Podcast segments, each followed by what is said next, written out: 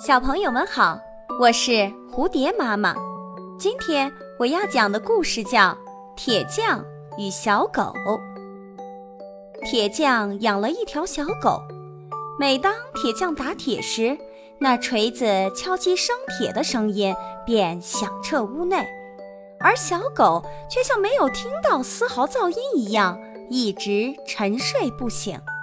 可一到吃饭的时候，饭桌上碗筷轻微的碰撞声，便能让小狗立刻从地上爬起来，跑到饭桌边，对着满桌菜肴垂涎三尺，还摇头摇尾地讨好主人，企图换点残羹冷炙填饱肚子。这个故事告诉我们。唯利是图的人只对有利可图的事情显示出巨大的热情，对于其他的事情则摆出一副事不关己的姿态。